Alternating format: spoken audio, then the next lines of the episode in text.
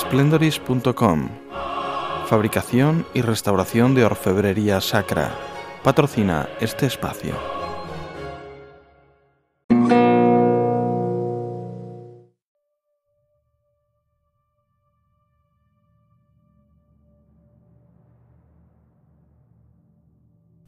Hace mucho, mucho tiempo, a finales del siglo XVI, España era la superpotencia más importante del mundo. Reunió un imperio gigantesco con posesiones por todo el mundo, alcanzando su apogeo al anexionarse también el imperio portugués.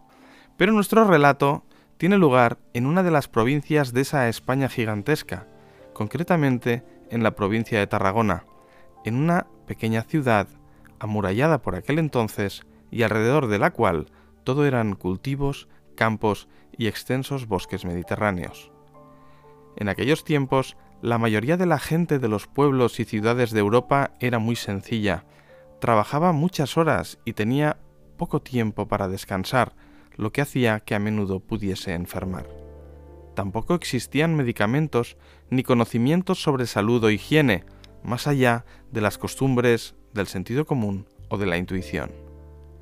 En el año 1592 llegó también a Reus una enfermedad terrible que azotó fuertemente muchos puntos de Europa. Esta enfermedad se contagiaba tanto que en las ciudades que la padecían todo el mundo tenía un familiar, un amigo o una persona conocida o querida que la había cogido y que se había muerto. Era la enfermedad de la peste. La peste hacía que se viviese en un ambiente de miedo, de tristeza y de abatimiento interior. Las personas no entendían qué ocurría y de dónde venía aquella terrible enfermedad. Solo afrontaban la situación con fortaleza y resignación, tratando de recuperar la normalidad entre tanta desdicha. Pero he aquí que en medio de tanta desolación había una pastorcita joven de 16 años que se llamaba Isabel Besora. La pastorcita Isabel apacentaba cada día su rebaño en las afueras de la ciudad de Reus, donde la hierba crecía aún fresca y el aire limpio acariciaba suavemente las copas de los árboles. Esta pastorcita, mientras vigilaba su rebaño de ovejas, iba rezando devotamente a la Virgen María, suplicando su intercesión para que se acabara la peste en Reus, y de esta forma Reus pudiese volver a ser de nuevo la ciudad alegre y festiva que siempre había sido. Un día, mientras la pastorcita rezaba como de costumbre, se le apareció la Virgen María y le dijo, Ya hace días que escucho tus oraciones y he tenido compasión de ti. Ve y di a la gente que si encienden una vela tan larga como la muralla en la iglesia de San Pedro, desaparecerá la peste. La pastorcita presa de emoción y alegría, salió corriendo a ver a los miembros del Consejo de Gobierno de la ciudad para explicarles lo que le había pasado, pero lamentablemente no la creyeron y no le hicieron ningún caso. Entonces volvió a ir allí donde la Virgen le había hablado y le dijo, llorosa y triste, Madrecita mía, no me han querido escuchar. ¿Cómo haré para que me crean?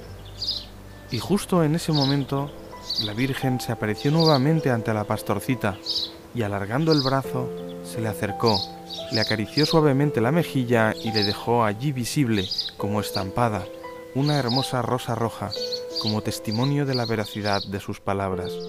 Algo muy hermoso y vistoso sería, porque esta vez fue prueba evidente y las autoridades sí la creyeron. El pueblo organizó entonces una procesión y tal y como pidió la Virgen, encendieron en la iglesia de San Pedro una candela tan alta como las murallas de la ciudad. Al día siguiente celebraron una misa solemne, durante la cual Isabel permaneció de rodillas sosteniendo también una candela encendida. Al final de la misa, la rosa roja que la Virgen María dejó en su mejilla desapareció y la peste se acabó en Reus. En aquel mismo lugar, en las afueras de Reus, donde la Virgen María se apareció a la pastorcita, construyeron enseguida una ermita que hoy en día es el santuario de la Virgen de Misericordia, patrona de la ciudad. Existe un registro municipal del 13 de diciembre del año 1592 en el que los concejales, de forma unánime, acuerdan comprar los terrenos y construir allí una capilla donde Nuestra Señora se apareció a la niña.